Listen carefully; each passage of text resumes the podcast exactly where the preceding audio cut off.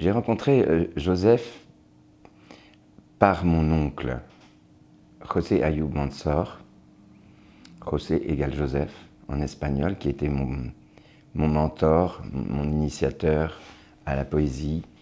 C'est lui aussi qui a été mon, mon parrain, même s'il n'était pas euh, effectivement euh, au baptême. Mon parrain de baptême était paradoxalement pas très croyant.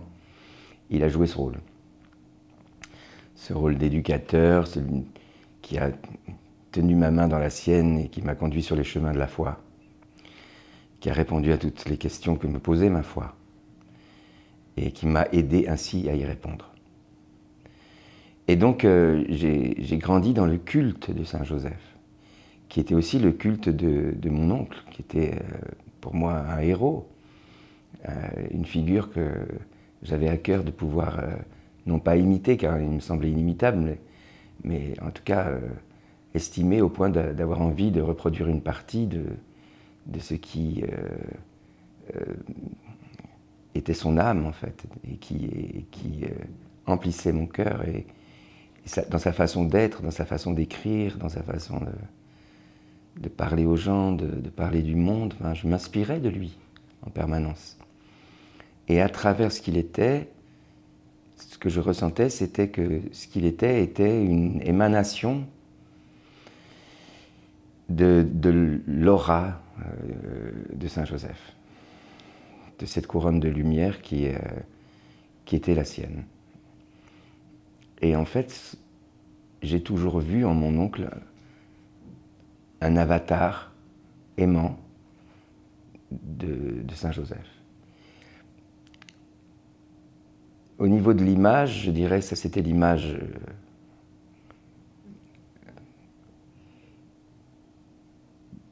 l'image vivante de Saint Joseph que m'a donné le Seigneur. Mais il y a aussi, en plus de l'image vivante, toujours une image vibrante qui est associée à une icône. Et cette icône, j'ai grandi devant elle. C'est-à-dire que devant mon lit, au-dessus de mon lit, il y avait un tableau que m'avait offert mon oncle euh, qui représentait Saint Joseph, tenant l'enfant Jésus dans ses bras. Et euh, l'enfant Jésus, était dans ses bras et Saint Joseph au-dessus de l'enfant Jésus tenait une, sorte de couronne de laurier, une branche de laurier. Chaque jour, chaque nuit que Dieu faisait pour moi et pour tous les, êtres du monde, au moment où mes paupières s'ouvraient, au moment où mes paupières se fermaient, c'était sur Saint Joseph. La première image que j'avais le matin en me réveillant, c'était Saint Joseph. La dernière image que j'avais en, m'endormant, c'était Saint Joseph. Et je m'appelle Francis Joseph. José en espagnol, José, c'est-à-dire Joseph. Au nom de mon oncle, justement. Et toute ma vie, on m'a fêté non pas la Saint-François ou la Saint-Francis, on m'a toujours fêté la Saint-Joseph. La Saint-Joseph, c'était le jour de ma fête. Quand je m'endormais, celui à qui je m'adressais en premier, c'était Saint Joseph. Après, il y avait la Vierge Marie, après, il y avait le Seigneur. Mais en premier, c'était toujours Saint Joseph. Et petit à petit, dans ma vie, j'ai pris l'habitude, en, tant qu'enfant et en tant que. plus tard en tant qu'adolescent, et euh, plus tard en tant qu'adulte, j'ai pris le pas de tourner toutes mes actions vers lui et d'essayer de m'inspirer de lui. Je ne dirais pas en tant que père, parce que tous mes enfants sont de mon sang, j'ai jamais adopté, encore, j'ai pas encore adopté, c'est là, j'y pense souvent, parce que c'est encore quelque chose qui me rapprocherait de lui, d'une certaine manière. Mais euh, ce que je vois dans ce que, dans ce que il m'a appris sur la paternité, c'est que j'ai jamais placé, et je pense que c'est dû aussi à, à ma dévotion à Saint Joseph. J'ai jamais placé ma paternité dans une forme de relation chimique avec mon enfant, ou biologique. j'ai jamais considéré que mes enfants étaient mes enfants parce que on a le même sang, mais parce qu'on a le même sens. C'est ce que m'a appris Saint Joseph, à aimer mes enfants, non pas pour des raisons biologiques, mais pour les bonnes raisons, pour des raisons spirituelles. C'est-à-dire des raisons qui ne sont pas subies, qui ne sont pas fatales, qui ne sont pas infligées par les circonstances de la vie humaine, mais qui sont désirées à chaque instant, parce qu'elles nous relient avec ce qui pour moi est la matière première de tous les sentiments. J'ai nommé l'amour. Voilà. Tu m'as posé la question de savoir comment j'ai rencontré Joseph. Bien évidemment, le, jour où je décide d'incarner le personnage de Joseph, parce que je l'ai décidé, c'est pas une rencontre avec Saint Joseph pour moi. C'est plutôt une façon de le retrouver à l'extérieur de moi, dans une relation euh, avec un, projet artistique et avec, euh, euh, le regard d'un autre sur ce personnage. L'autre, c'est Jean Delannoy, le réalisateur du film. Mais ça s'est passé d'une manière à la fois très simple et, aussi complètement magique. Je veux dire, euh, à la fois concrète et, à la fois pas du tout concrète. C'est-à-dire que j'apprends par une amie qui s'appelle Corinne Blue, qui est aussi euh, un de mes coachs en matière de, acting. c'est une personne avec qui euh, j'ai beaucoup préparé mes rôles quand j'ai eu des prises de rôle. Et euh, on se retrouve à la maison, euh, un dîner un soir, et la question sempiternelle revient. Alors, qu'est-ce que tu deviens? Qu'est-ce que tu fais? Quels sont tes projets? Et elle me dit, écoute, c'est extra, je, suis super contente. Je vais jouer dans un film, un très beau rôle. Je dis, ah oui, c'est merveilleux. Euh, quel rôle? Je vais jouer le rôle de Sainte Anne, la mère de Marie, Marie de Nazareth. Ah oui? Et alors, tu vas jouer ça euh, Qui est le réalisateur? Il me dit c'est extraordinaire, le réalisateur, c'est Jean Delannoy. Jean Delannoy, à cette époque-là, il a 98 ans. Jean Delannoy, c'est le réalisateur de Notre-Dame de Paris avec Anthony Quinn, euh, c'est le réalisateur de la symphonie pastorale, un des premiers films à avoir été primé à Cannes, L'éternel retour avec Jean Marais, euh, la symphonie pastorale avec Michel Morgan. Enfin, c'est un, des plus grands réalisateurs français et travailler avec lui, c'est un petit peu comme si on travaillait avec Cécile B2000 quand il fait Bénure, ou c'est un voyage dans le temps, euh, aussi dans le temps du cinéma. Tout d'un coup, c'est le privilège de se dire, mais je vais être dirigé comme euh, Anthony Quinn a été dirigé, comme, euh, comme, Kirk Douglas a été dirigé, comme Charlton Heston a été dirigé par ces, réalisateurs-là qui, euh, qui, avaient une vision du cinéma qui était la leur et qui n'est plus celle d'aujourd'hui. Donc c'est un voyage merveilleux et je lui dis tu as, tu as, une chance folle. Et elle me dit je joue, je joue le rôle de Sainte Anne, la mère de, Marie, de la Vierge Marie. Et là, qu'on ne me demande pas pourquoi, je lui réponds du tac au tac, et bien sûr, et bien sûr, vous n'avez pas trouvé l'acteur pour jouer le rôle de Saint Joseph. Elle me dit, mais comment, comment tu le sais? Oui, c'est effectivement, c'est le seul acteur qui manque à la distribution. comment tu le sais, euh, Francis? Je dis, écoute, je, ne sais pas comment je le sais, mais il y a une chose que je sais, c'est que c'est moi qui vais jouer le rôle. Et elle me dit aucune chance. Je lui dis pourquoi? Euh, Elle me dit aucune chance, Francis. je lui dis mais euh, Corinne, dis-moi pourquoi? Elle me dit parce que tout simplement le, réalisateur ne veut pas euh, d'un acteur jouissant de d'une elle me dit elle me dit elle me répond eh bien tout simplement parce que le réalisateur ne veut pas de gens célèbres euh, pour incarner les personnages. Il veut des inconnus parce qu'il ne veut pas qu'une image euh, jouissant d'une certaine notoriété interfère avec la vision du personnage. Il veut que les gens qui vont voir le film voient les personnages et pas les acteurs qui jouent les personnages. Je dis, mais écoute, euh, c'est bizarre quand même. Enfin, on connaît les acteurs, jouent plusieurs rôles, ils sont aimés du public. Euh, je vois pas pourquoi, à un moment donné, c'est mon rôle aussi, si, si je joue bien le personnage, de faire oublier que c'est moi, de, de, faire vivre ce personnage. Je veux dire que il me dit, Francis, je suis d'accord avec toi. Mais je te dis ce qu'il nous a dit. Moi, si j'ai la chance d'avoir un des rôles principaux dans le film alors que je jouis d'aucune notoriété, c'est parce que justement, c'est ce qu'il recherche. Donc il fait des castings, il auditionne des inconnus, donc tu, tu n'as aucune chance même d'auditionner. Ce qu'il faut comprendre, c'est que à ce moment-là, au moment où elle me dit tout ça, je sais que je vais jouer Saint-Joseph. Je le sais. C'est sûr.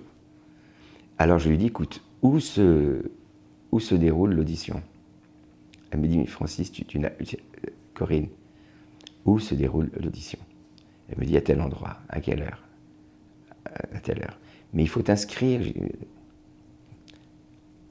Changeons de sujet. Donc là, je prends la décision de me rendre euh, sur place le jour de l'audition, alors que je ne suis pas inscrit, alors que je n'ai pas pris rendez-vous, d'arriver, de me proposer de passer l'audition et d'auditionner. Je suis connu du grand public depuis 1979. On est en 1994. C'est-à-dire que j'ai, entre-temps, euh, j'ai fait plusieurs milliers de fois le tour de la... Enfin, entre-temps, j'ai fait plusieurs milliers de concerts, je ne sais plus combien de fois le tour de la France. Il n'y a pas un village de France où on ne connaît pas mon nom. Je sors jamais dans la rue euh, sans signer moins d'une euh, cinquantaine d'autographes dans la journée. Je dis bonjour toutes les 10 secondes aux gens qui me voient passer dans la rue. Je suis quand même à un moment où j'ai été, premier au top 50 pendant huit 8 mois d'affilée. Je suis vraiment au top de ma carrière, vraiment. Et ce jour-là, pour la seule et unique fois de toute ma vie, de toute ma vie,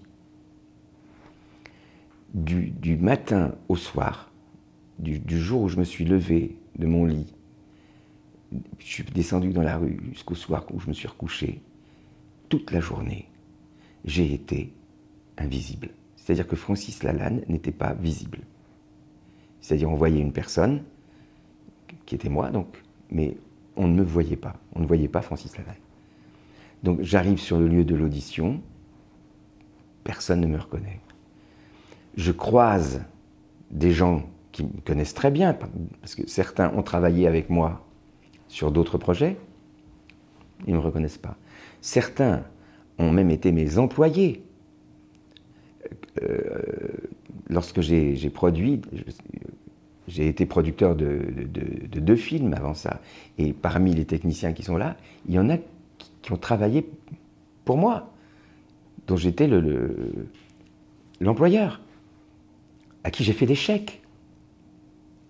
T'oublies pas la tête des gens qui te font un chèque. La, directrice de casting me connaît très bien. Elle a travaillé pour moi aussi. On, a passé des soirées ensemble. Quand je suis arrivé, elle me dit bonjour monsieur. Donc, euh, vous n'êtes pas inscrit, je, ce que je vois, non Qui dois-je inscrire? Je vais voir la personne qui, fait des inscriptions.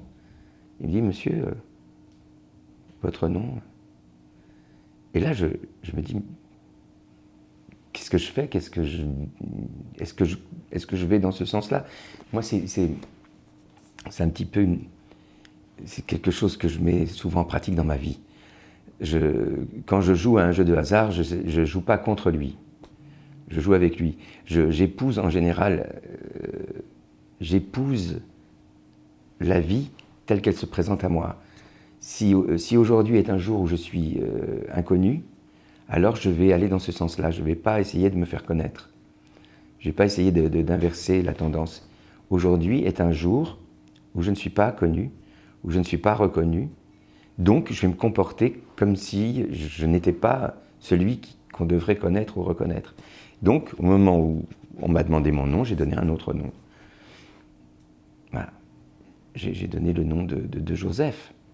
Parce que ça me paraissait. C'est le premier qui me venait à l'esprit.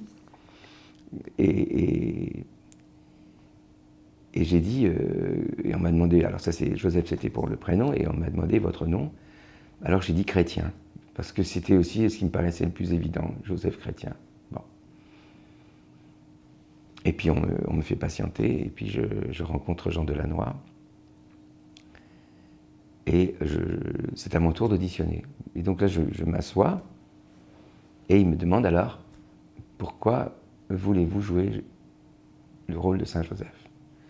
Fallait pas euh, me lancer sur euh, la question à Francisco, tu mets 100 balles dans le bastringue et s'il faut parler de Saint Joseph, ça peut durer 8 jours. Donc euh, je commence à parler et, je sens qu'il est, il s'illumine. À, travers tout ce que je dis, il sent vraiment que c'est, en moi, que je l'ai dans le, dans le, dans le, dans le ventre, ce, Saint Joseph. Que... Et, au bout d'un moment, je lui dis, bon, mais peut-être il faudrait que je, que je dise quelques lignes. Il me dit, non, non, non, ça va. Il appelle la directrice de casting et il lui dit voilà, j'ai trouvé mon Joseph. C'est mon Joseph. C'est lui. C'est lui que je veux.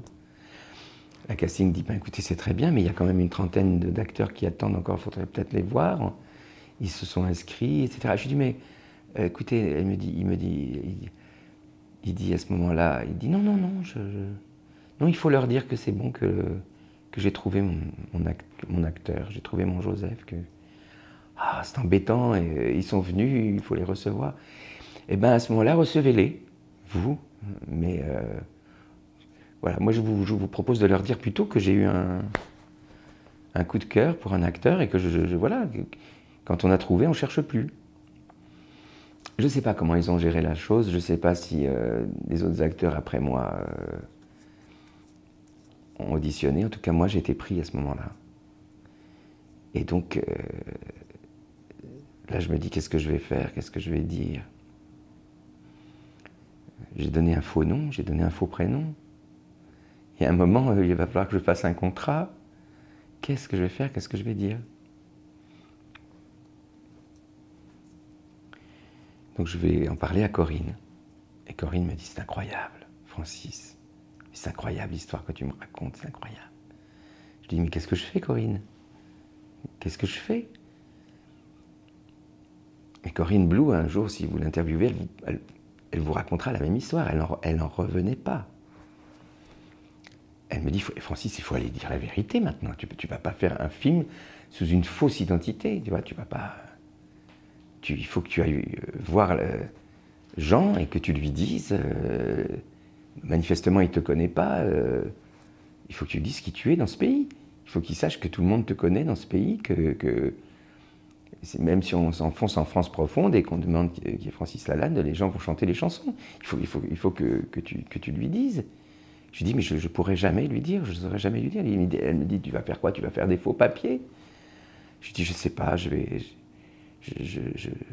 Jusqu'au dernier moment, je, veux être, Francis, je, veux être euh, Francis Joseph ou Joseph chrétien ou un autre. Je, veux être celui qui veut que je sois, c'est-à-dire euh, quelqu'un d'autre que moi.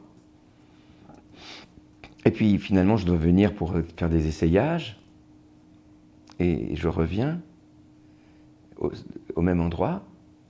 Et là, tout le monde, tout le monde me voit. C'est-à-dire tous les gens qui ne m'avaient pas vu la première fois me voient. Ah bonjour Francis, ah tiens Francis, ah mais qu'est-ce que tu fais là Francis? Et tout d'un coup ça devient trop inconfortable. Je prends mon courage à deux mains, je rentre dans le bureau de Jean. Et il me dit Ah mon Joseph, oh, je suis content de vous voir mon petit chéri, c'est bien. Ça me fait plaisir que vous soyez là, qu'est-ce que vous faites des essayages? Je lui dis Jean, il faut que je vous parle. Mais de quoi? Qu'est-ce qu'il y a de si grave? Jean, je, sais que vous euh, vouliez, euh, pour jouer euh, le rôle de Joseph, une personne qui n'est pas célèbre. Ah bon? Ben, C'est bien ce que vous êtes, non? Je, lui dis non. J'ai une mauvaise nouvelle pour vous. ici en France, beaucoup, beaucoup, beaucoup de gens me connaissent. Manifestement pas vous, mais je vous assure, si vous sortez et que vous demandez qui est Francis Lalanne, tout le monde va vous répondre. Mais qu'est-ce que c'est que cette histoire? Il me dit, il appelle la, directrice de casting. Vous êtes célèbre alors? Vous êtes quoi? Un acteur? Non, je, suis, enfin oui, mais je suis surtout connu en tant que chanteur, vous voyez. Mais qu'est-ce que c'est que cette histoire? Il appelle donc la casting, qui ne m'avait pas reconnu la dernière fois, que je connaissais très bien, qui rentre dans le bureau et bien sûr me dit Oh Francis, qu'est-ce que tu fais là? Bah, J'ai été choisi pour, euh, tu dois le savoir, pour euh, jouer le rôle de Joseph. Ah bon? Je te jure, j'ai l'impression de.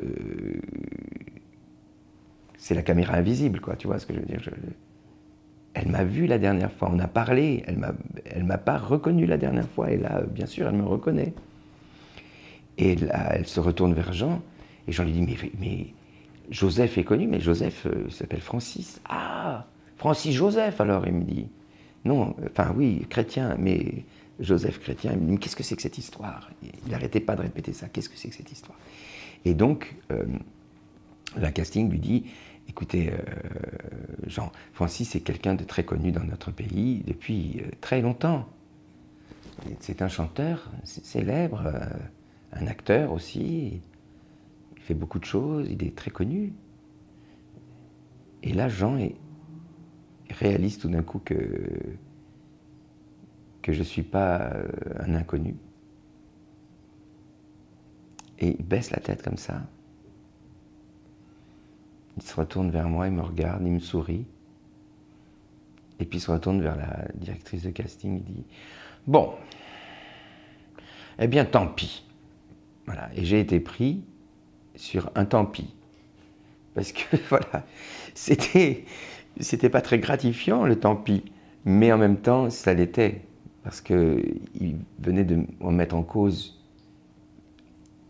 une de ses volontés euh, essentielles, qui était de, prendre que des inconnus. Il n'y avait que des inconnus dans ce film, sauf moi. Et moi, je lui dis, mais si vous voulez, euh, Jean, je peux faire ce, rôle, je peux jouer ce rôle euh, sous un autre nom, un nom d'emprunt, si vous voulez au générique, vous n'êtes pas obligé de mettre Francis Lalanne. Vous pouvez mettre euh, Francis Joseph, si vous voulez. Et il me dit non, non, non, non. Non, il me dit vous, c'est vous. Si je vous veux vous, euh, si je vous prends vous, euh, ce sera vous, tant pis. Voilà. Et voilà comment je me suis retrouvé dans ce film. Et ça a été une, une deuxième rencontre avec Joseph. Je me suis retrouvé une nouvelle fois dans la vie, main dans la main avec lui, mais euh, j'avais l'impression d'avoir traversé le miroir. Et j'avais l'impression de, soudain, de, de me retrouver de l'autre côté du miroir. Hein. Non pas à la place de l'objet, mais de son image. Ce qui s'est passé pendant le tournage du film,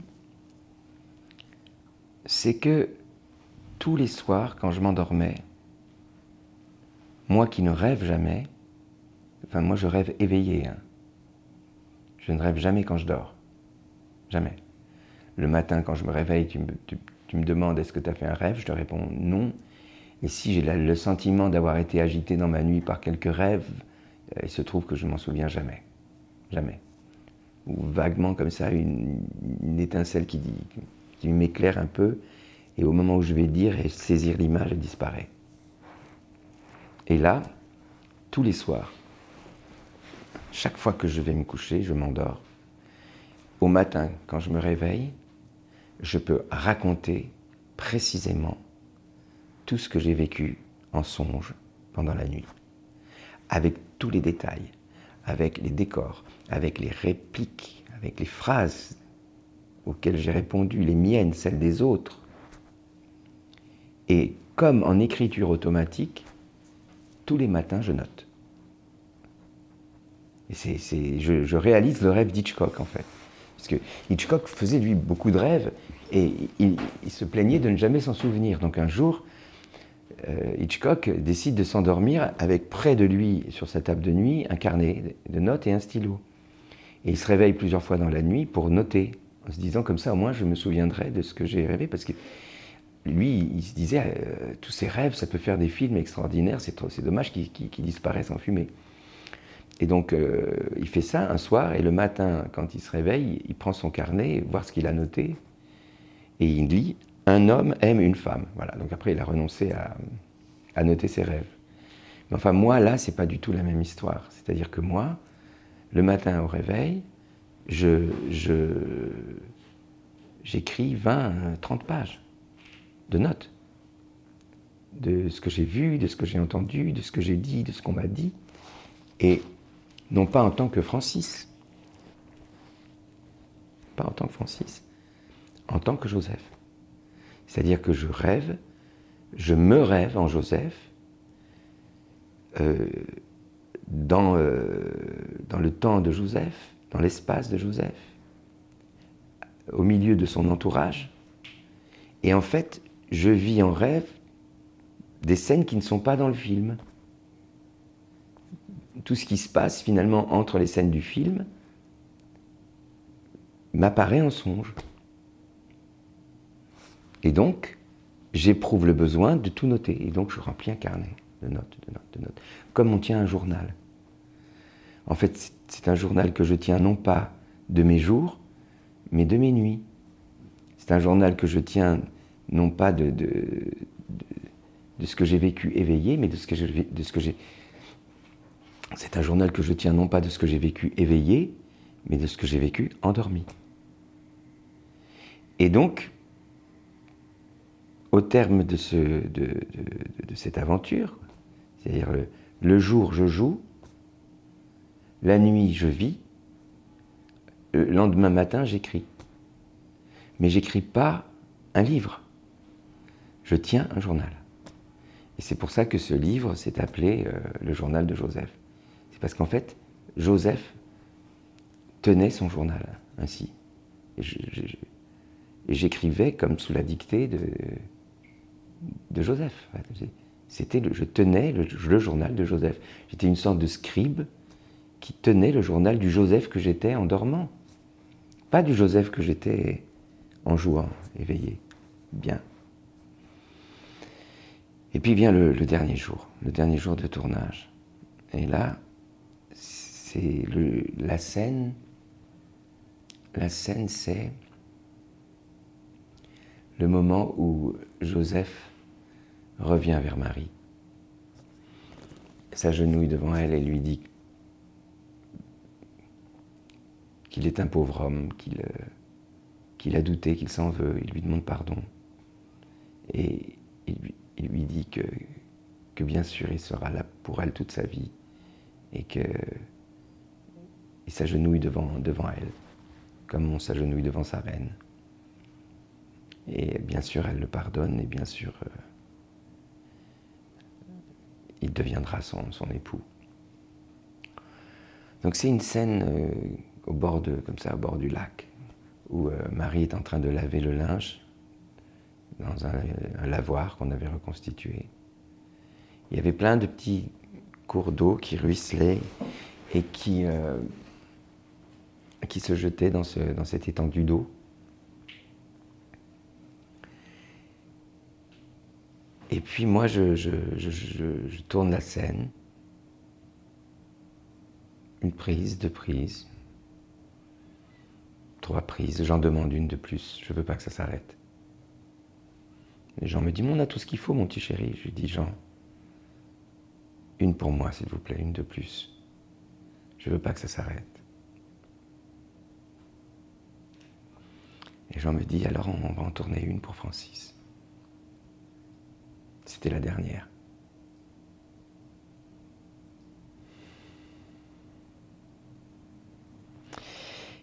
Et là, à un moment donné, à la fin, coupé, parfait en garde.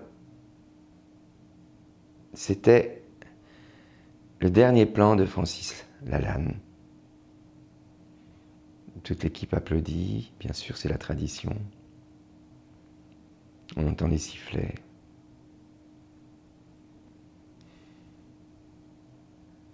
Toujours un moment euh,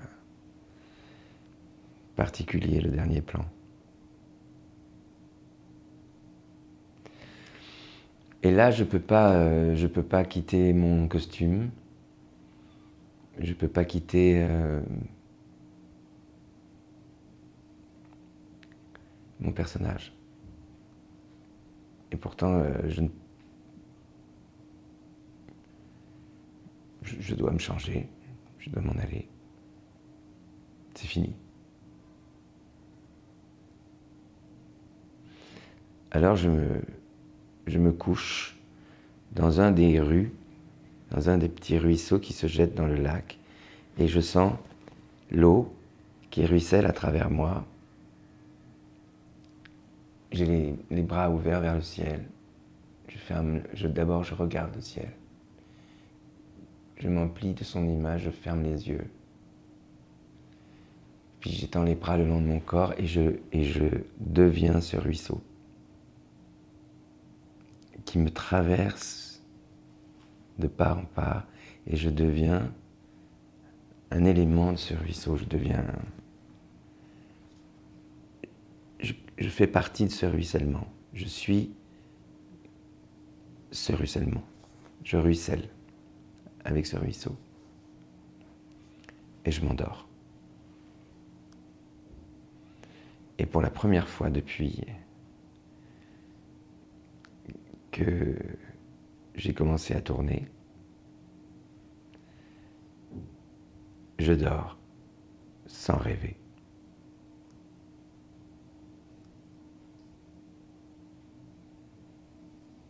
Les rêves se sont arrêtés.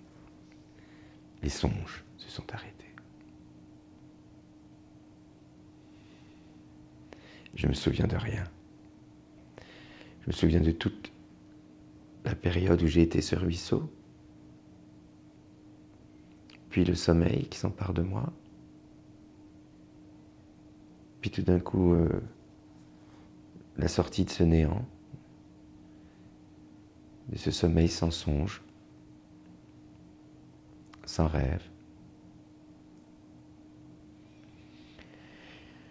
C'est la fin du tournage et on me demande d'y aller, il faut que j'enlève mon costume, je suis trempé.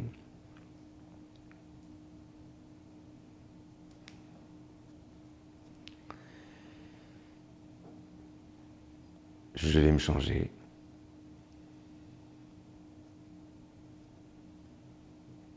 Je mets mon costume de Francis, mon pantalon, mes chaussures. Je rends mon tablier de charpentier.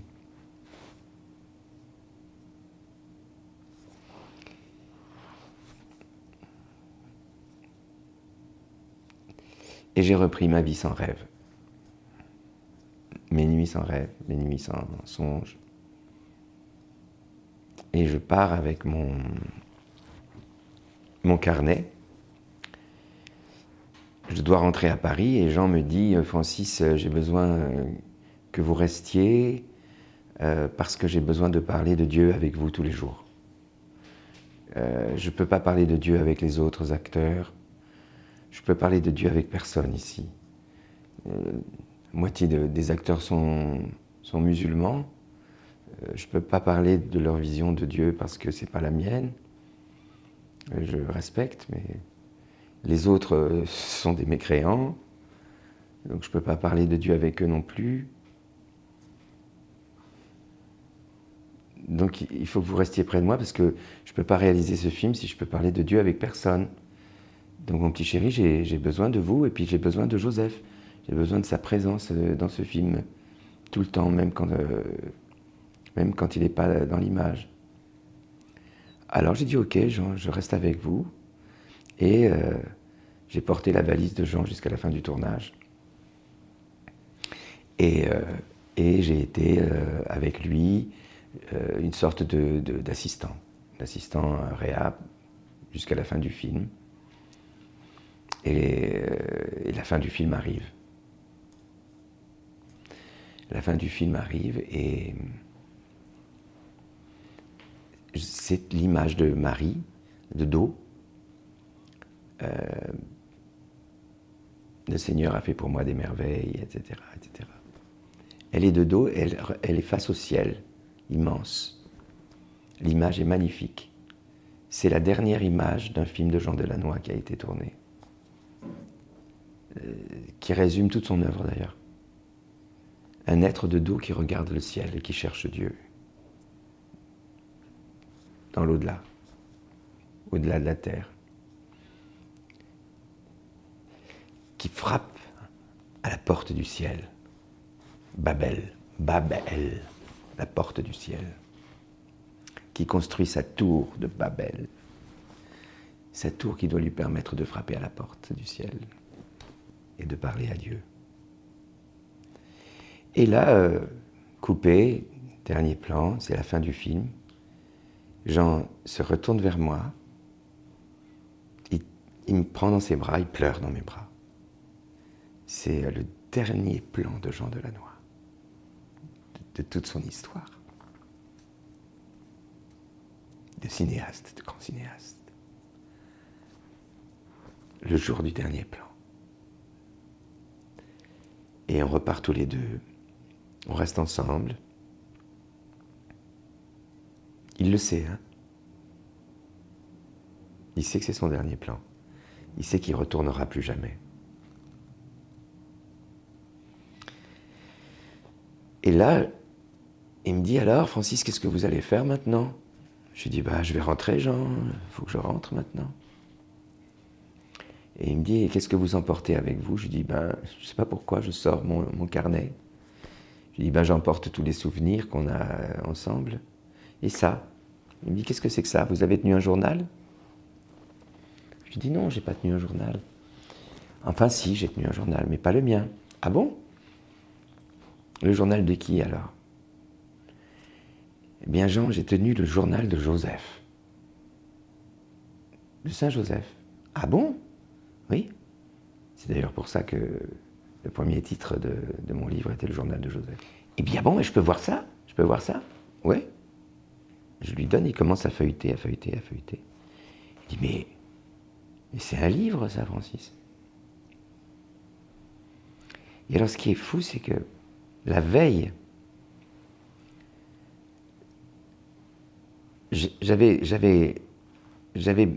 non pas fait un, un songe. Ce qui est dingue, c'est que la veille, la veille, j'avais rêvé. Mais pas comme pendant la période de mes songes, j'avais rêvé d'une séquence du film dans laquelle j'avais tourné, et qui était la séquence où Joseph reçoit un message de l'ange. Et donc je me voyais dans ce rêve, je me voyais en train de tourner cette, cette, cette séquence. Sauf que la voix de l'ange ne me dit pas les répliques. Elle me dit pas la réplique du film, elle me dit euh, écrivez-le, écrivez-le, écrivez-le.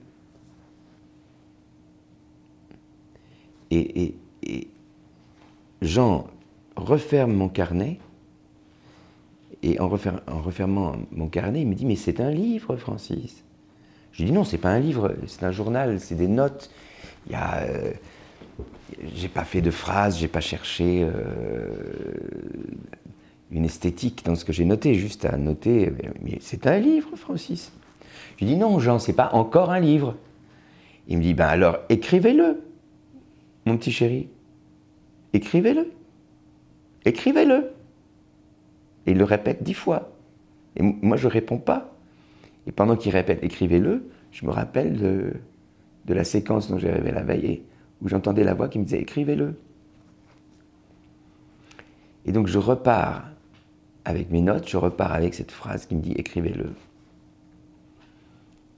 Et là, je, prends mes notes, je prends ma plume et je commence à écrire le livre. C'est-à-dire que je reprends mes notes et je re-raconte cette histoire, l'histoire de ces notes, mais en écrivant. C'est-à-dire en, en recherchant la plus belle et la plus émouvante façon de le dire, ce qui est le travail de l'écrivain. Donc en fait, là commence encore une nouvelle approche de Saint Joseph. Il y a eu celui que j'ai trouvé, il y a eu celui que j'ai perdu, et au moment où j'écris le livre, il y a enfin celui que je rencontre. Et donc vient le moment, vient le moment de, terminer l'écriture de cet ouvrage. Et ça se passe donc à Poissy, dans ma maison. J'ai une maison au bord de la Seine. La Seine passe dans mon jardin. Et, tout au long de l'écriture de ce, livre, je, ressens toujours la présence que j'ai ressentie pendant tout le tournage de celui que j'ai appelé lettre d'elle, D apostrophe A-I-L-E, S. Mais dans lettre d'elle, on entend elle, Marie aussi, parce que c'est le sien c'est son ange, son archange. Et donc en fait, il a toujours été là. C'est-à-dire, dès que tout d'un coup je ne trouve pas un mot, quelque part en moi je l'appelle, il vient, le mot vient avec lui. Je sens sa présence, je sens, je sens quelque chose dans l'air. Il est là, quelque chose comme un battement d'aile. L'air qui change de, température, qui devient doux soudain, les sons qui, le son, les sons ambiants qui tout d'un coup se disparaissent, le silence qui se fait entendre, enfin, comme lorsqu'on saute en parachute et qu'on ouvre la voile et où on entend vraiment le son du silence, c'est-à-dire euh, ce que c'est que zéro bruit. Voilà. Tu vois, là, par exemple, nous parlons, on entend une machine quelque part qui, euh, ronronne. Euh, on pourrait entendre les bruits de la rue. Il y a toujours un, bruit de fond. Mais là, tout d'un coup, il n'y en a plus. Il n'y a que le, silence, le son du silence, comme dirait Simon et, Garfunkel.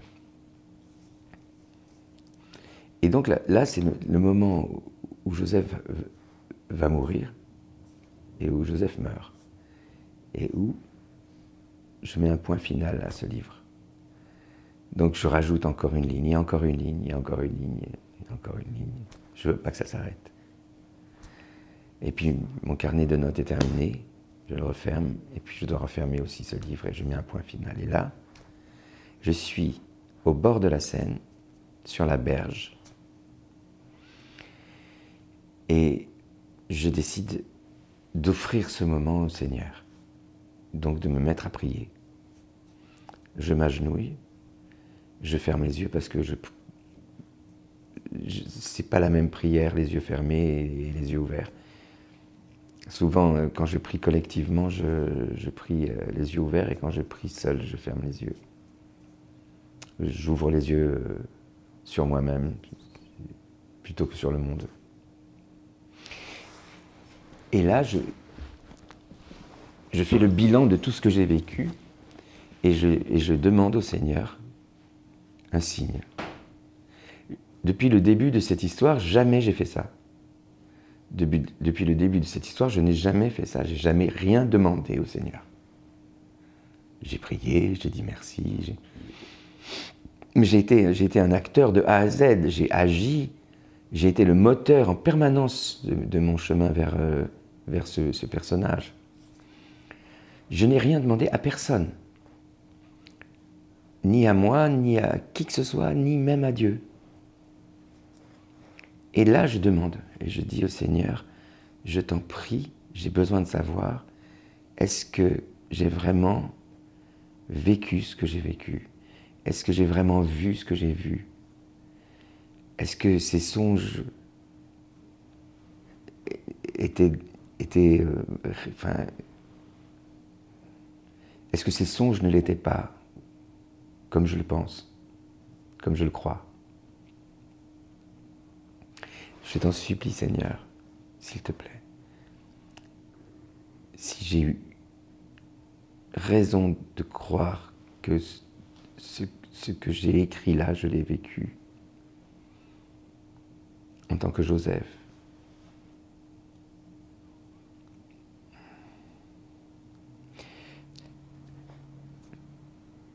Fais-moi un signe. Si euh,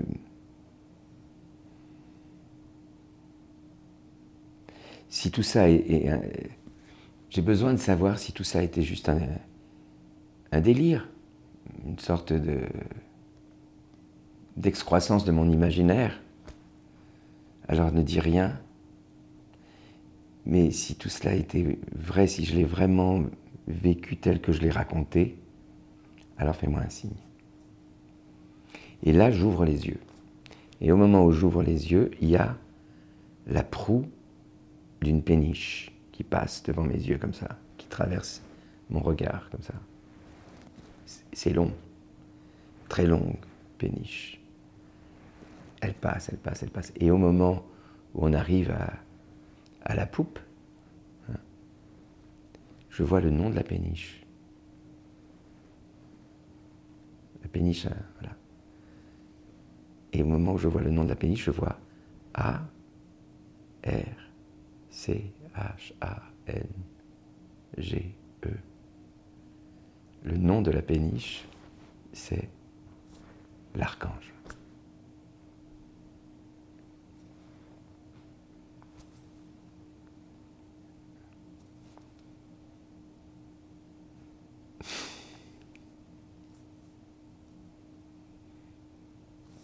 l'archange.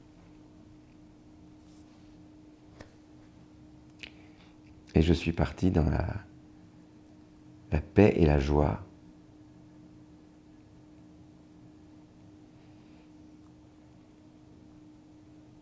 Parce que soudain, j'ai eu le sentiment d'avoir pas simplement porté une parole, mais d'avoir porté une vie.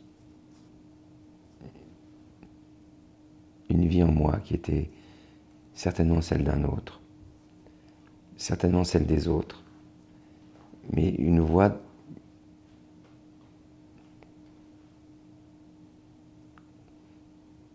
mais une, vie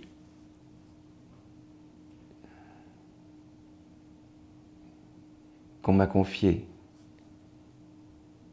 On m'a confié cette vie et on m'a demandé de la raconter on m'a demandé de l'incarner, on m'a demandé de la, de la porter.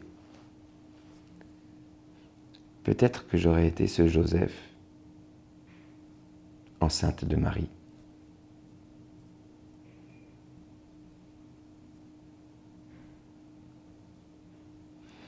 Si j'avais dû euh, résumer ce que j'ai vécu en traversant euh, en faisant ce voyage, ben je pourrais le résumer ainsi. Oui, avec Jean-Paul II, je pense qu'on peut parler. Euh, ça a été, oui, une amitié, je pense. Même euh, si ça a été euh, une amitié spirituelle liée à des instants vécus plus qu'à une véritable relation sur la durée.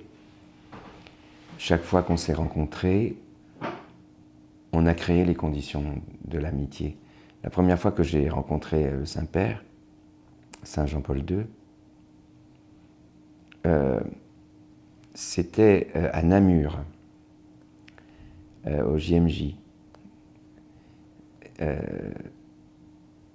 c'est une réunion de jeunes chrétiens.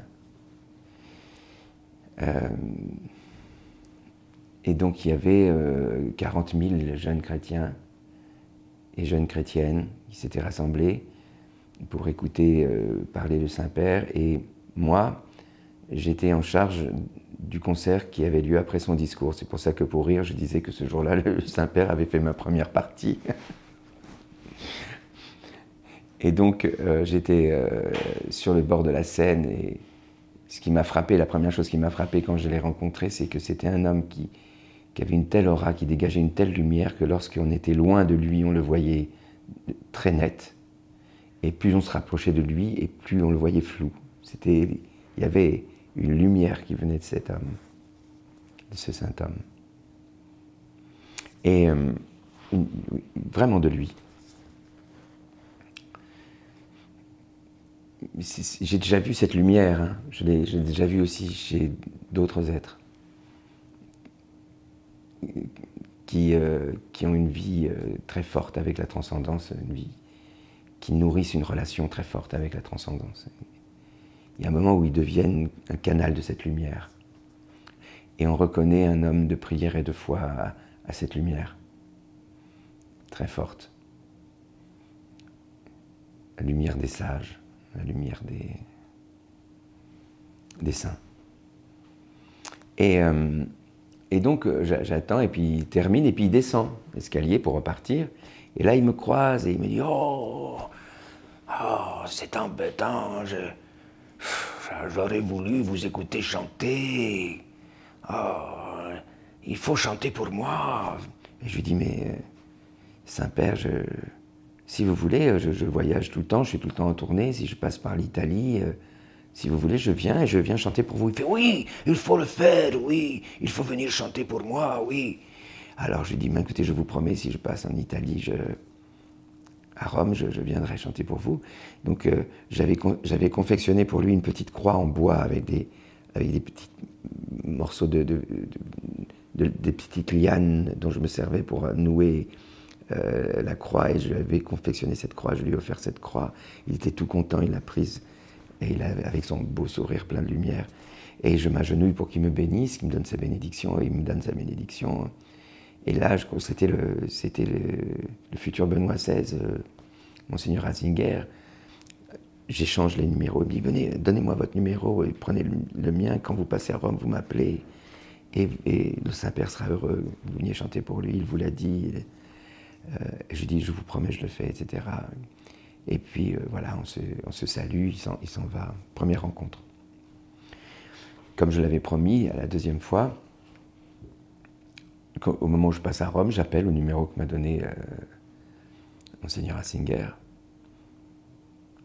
Et euh, j'appelle et je tombe sur lui. Je lui dis voilà, je suis à Rome. J'avais promis, oui, oui, oui, je me souviens très bien de vous.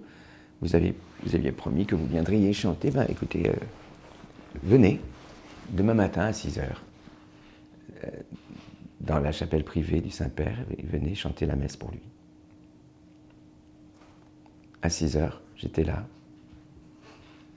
Et il y avait le Saint-Père, 12 moines et moi. Donc ils font un cercle autour du Saint-Père et de moi. Moi, je suis debout, le Saint-Père sur le prie-dieu. Et euh, la messe se déroule et je, je suis le chantre. Et je chante accompagné, bien sûr, des moines. Et je chante la messe pour le Saint-Père. Alors, je ne sais pas si, ceux qui n'ont pas la foi peuvent comprendre ce que je vais dire là, mais la prière, je pense qu'il y a des degrés dans la prière. Il y a des degrés, il y a des niveaux dans la prière. Je pense que, ce jour-là, je crois que j'ai atteint un niveau de, de, de prière que j'ai sûrement jamais atteint. Je, crois que la, puissance qui se dégageait de ce- cet aréopage d'homme de foi autour du Saint-Père, de ce qui venait de lui, de, son cœur, de sa, propre sensation de la prière et de ce qui, de ce qui se partageait à ce moment-là, du canal que nous formions vers Dieu. J'ai rarement ressenti autant la présence divine que ce jour-là. C'était, c'est quelque chose qui m'emplira jusqu'à la fin de ma vie. Ce moment ne se terminera jamais pour moi. J'ai parlé là juste avant de, moments qui s'achèvent. Ça, c'est un moment qui ne s'achèvera jamais.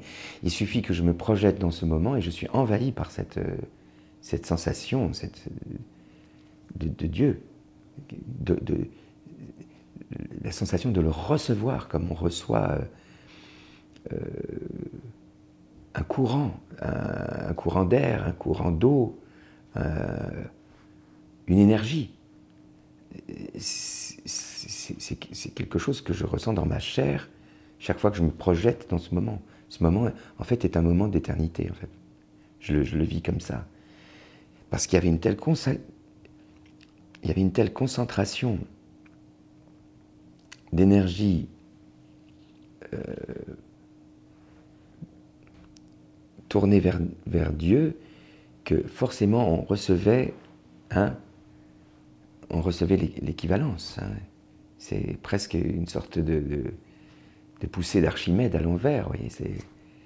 Je pense que de toute façon dans la vie, je dis ça à tous ceux qui prient, on reçoit euh, de Dieu tout ce qu'on on met dans la prière. Je crois qu'il y a une... La prière, c'est la création d'une équivalence entre ce que l'on projette et ce que l'on reçoit. Un équilibre parfait. Et en fait, il y a des degrés, des niveaux, et plus on s'élève dans ce niveau, et plus on reçoit. D'où l'importance de prendre ce temps pour la spiritualité, ce temps euh, pour la méditation, ce temps pour la prière, pour ceux qui croient.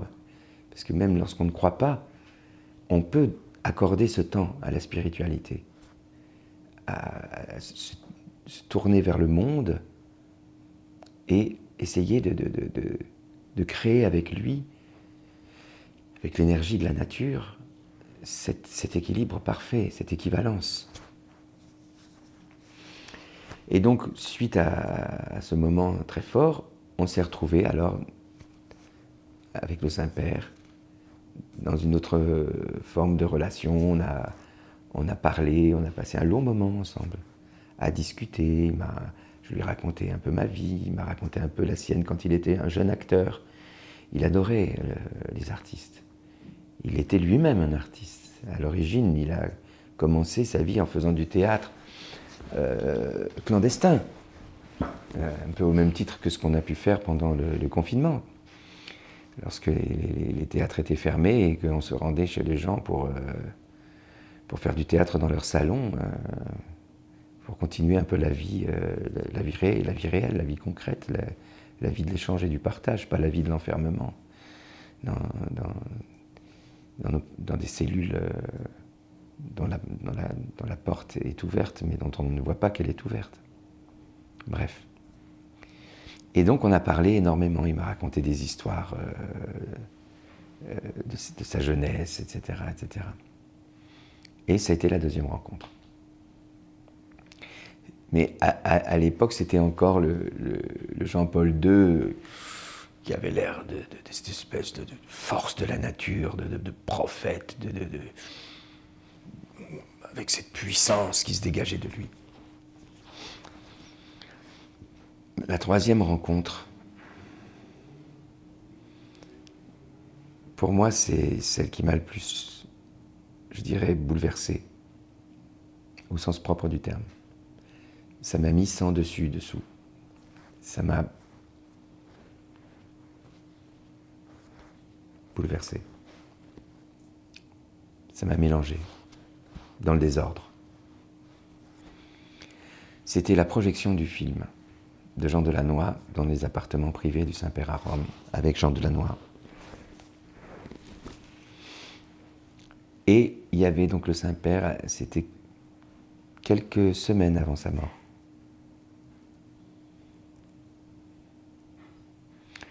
Il était entouré de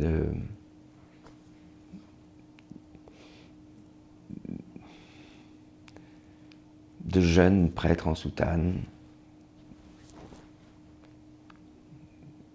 qui ressemblaient plus à des, gardes du corps qu'à des prêtres en fait. Ils étaient impressionnants, ils étaient nombreux. Donc il y avait une projection, il y avait, aussi des dignitaires de, du Vatican qui étaient là. Jean Delannoy et moi. La projection se déroule. Et euh, à la fin de la projection, je vois sur les joues du Saint-Père une énorme larme qui, coule. Il était, il était bouleversé par ce film. Il était ému aux larmes. Il se lève tout seul et il était. C'était un petit homme tremblant et fragile avec euh, des tremblements et qui avait du mal à marcher. C'était cruel pour moi de le voir ainsi. Pardon pour le mot, hein, mais diminué physiquement. Extrêmement diminué physiquement. Mais avec toujours la même énergie. Une énergie euh, indiminuable. Et donc il vient vers Jean, il prend les mains de Jean comme ça, et il lui dit Merci Jean, merci. Merci pour ce chef-d'œuvre, merci. Et là il dit Mais où est Joseph? Où est Joseph? Et Jean lui dit mais, Francis est là, venez Francis. Et il se retourne, il me voit. Et là il vient vers moi. Et il me dit Oh me prenant les mains comme ça. Votre interprétation était magnifique, apostolique, évangélique. Et là, il se passe quelque chose que j'aurais jamais pu imaginer, quoi. Je vois deux énormes larmes qui sortent de ses yeux, qui coulent, et il se blottit contre moi. Il met sa tête. Et moi, j'avais mes bras. Et je n'ai pas pu m'empêcher de resserrer mes bras. Et je l'ai tenu dans mes bras. Et il pleurait. Et je ne sais pas combien de temps ça a duré. Je ne sais pas. Mais je, j'ai senti que ça durait trop longtemps, en tout cas pour l'entourage. J'ai senti que c'était une vision qui était insupportable pour tous ces hommes en noir qui, l'entouraient. Au point qu'à un moment donné, je sens cette espèce de nuage noir humain qui s'approche. On veut me retirer le Saint-Père, en fait. On veut le retirer de mon cœur, de mes bras, parce qu'il a, il a la tête sur mon cœur. Et donc, euh, gentiment, on, me l'arrache des bras. Et il y a un peu sa main comme ça qui retient par la manche. Et il reste devant moi. Et moi, j'avais prévu de lui offrir ce livre. Et je lui dis, vous savez, Saint-Père, je lui raconte l'histoire des songes. Je lui raconte. Je lui dis, vous savez, Saint-Père, j'ai écrit ce livre à partir de ces songes. Et j'ai fait ces songes entre les scènes du film. Et ça raconte un petit peu. Ce livre, c'est le récit de mes songes. Et je lui remets le livre. Et au moment où je lui remets le livre, il y a des gens qui, qui veulent lui prendre le livre des mains.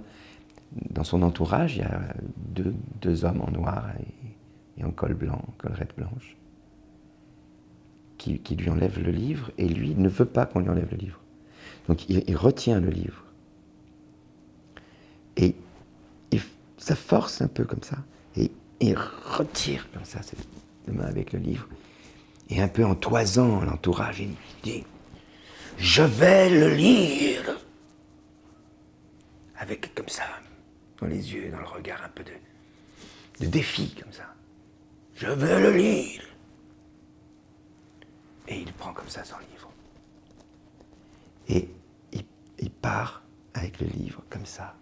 Et c'est la dernière image que j'ai du Saint-Père. Et, je vois cette petite forme blanche partir avec mon livre, et petit à petit autour de lui, le nuage des hommes en noir se refermer, et je le vois disparaître dans ce nuage des hommes en noir, et s'en aller.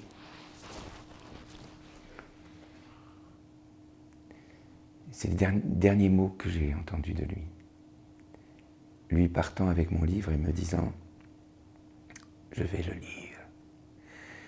Et quand on m'a demandé d'incarner le rôle d'Adam dans la boutique de l'orfèvre,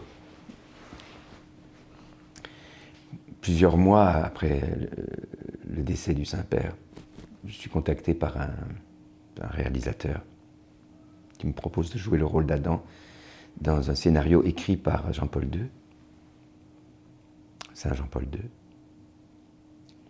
qui s'appelle La boutique de l'orfèvre. Et donc, je n'ai même pas réfléchi une seconde, j'ai pris le scénario comme ça.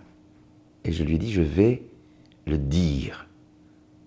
Et c'était pas à lui que je parlais, c'était pas au réalisateur, c'était à, lui. Et pour vous dire jusqu'où euh, jusqu'où ça peut aller une relation comme ça. Euh, au sens propre du terme, hein. au sens où on dit euh, une religion, c'est-à-dire ce qui nous relie à. Au moment où je, m'apprête à tourner dans le, film euh, le rôle d'Adam, euh, la boutique de l'orfèvre, pour me préparer à ce tournage, j'ai besoin de, me purifier, j'ai besoin de... Et je fais une retraite à Cotignac, dans le couvent, où je, tous les jours, je, suis accueilli par les, sœurs et du matin au soir, je, me rends dans la chapelle pour dire les prières avec elles. Nous sommes séparés, bien sûr, par la grille. Hein. Les, sœurs sont ensemble et moi seul dans, la chapelle. Je prie avec elles et je me prépare ainsi. Une sorte de retraite. Je fais ça quand j'ai besoin de nettoyer un petit peu tout, tout, mon, dire tout mon, appareil vibratoire.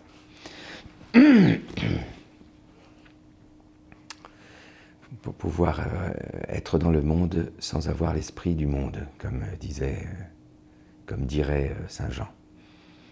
Voilà. Et donc, euh, je, fais ma retraite à Cotignac. Et donc, le, premier jour, je m'installe chez l'aumônier, en bas. En haut, il y a la chapelle et en bas, il y a la maison de l'aumônier qui me, réserve une petite cellule pour que je puisse venir dormir le soir. Euh, et puis le matin, à l'heure des laudes, me rendre dans la, dans la chapelle et prier. La chapelle où m'attendait sœur Lucie, Lucie, entre parenthèses, la sainte patronne des musiciens, et qui m'ouvrait tous les jours la porte le matin, qui m'attendait avec la clé de la chapelle. Et donc, je, pose mes affaires dans la, loge de l'aumônier et je m'étends sur le lit. Et au-dessus du lit, euh, il y a une petite étagère avec des livres. Et bien sûr, il y, a, un livre qui borde l'étagère et ce livre accroche mon attention, parce que je vois qu'il y a une photo de, Jean-Paul II en couverture. Et donc je, prends le livre, je dis c'est quand même fort, je viens pour ça, je... et il m'attend, il m'accueille dans ma chambre en fait. C'est magnifique, mais je regarde le titre du livre. Et le titre du livre, c'est La boutique de l'orfèvre. C'est le, livre avec le texte du film dans lequel je vais tourner. Alors là, je pète un plomb. Je pète un plomb. Je sors de ma chambre, mais comme une furie. Je vais voir l'aumônier, je lui dis Qui vous a mis au courant? Qui vous a dit que je vais tourner dans, la boutique de l'orfèvre? Il me dit Dans la boutique de quoi? La boutique de l'orfèvre. Ils me disent Qu'est-ce que c'est? Ben, C'est le, c'est un scénario de Jean-Paul II. C'est ah bon Il ne savait pas, il n'était pas au courant. Et là, je me dis mais, mais qui, qui, qui, qui a qui a mis ce livre sur l'étagère là? Il dit je ne sais pas, moi, c'est pas moi qui m'occupe de ça. Mais c'est qui? Il dit bah, c'est la femme de ménage. Elle fait ménage et puis elle range les livres et voilà. Je dis non, mais vous l'avez fait exprès. Je dis mais il me dit mais j'ai rien fait exprès, j'ai rien fait déjà. J'ai rien fait, c'est pas moi qui fais le ménage dans, le. Vous voyez, avec la femme de ménage. Et donc voilà, ce hasard qui n'est pas le hasard et qu'on appelle le hasard, comme par hasard, eh bien, il fait que tout d'un coup, voilà, elle a nettoyé euh, l'étagère et que ce livre qui n'avait jamais été à cette place, pour m'accueillir, dans la chambre où je, vais dormir pendant cette retraite. C'est juste le livre sur lequel il y a le texte du film dans lequel je vais jouer.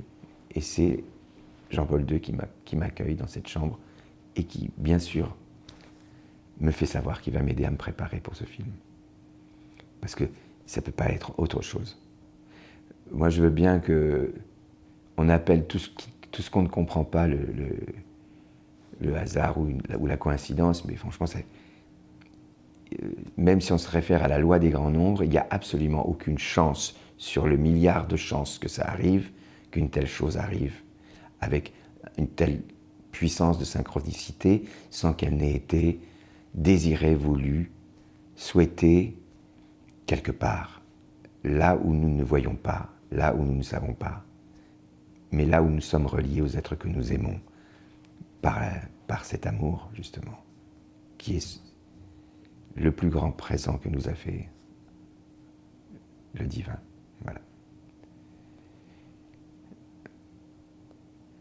C'était ce que je viens de vous raconter à Cotignac, dans le couvent de Saint-Joseph. Encore lui.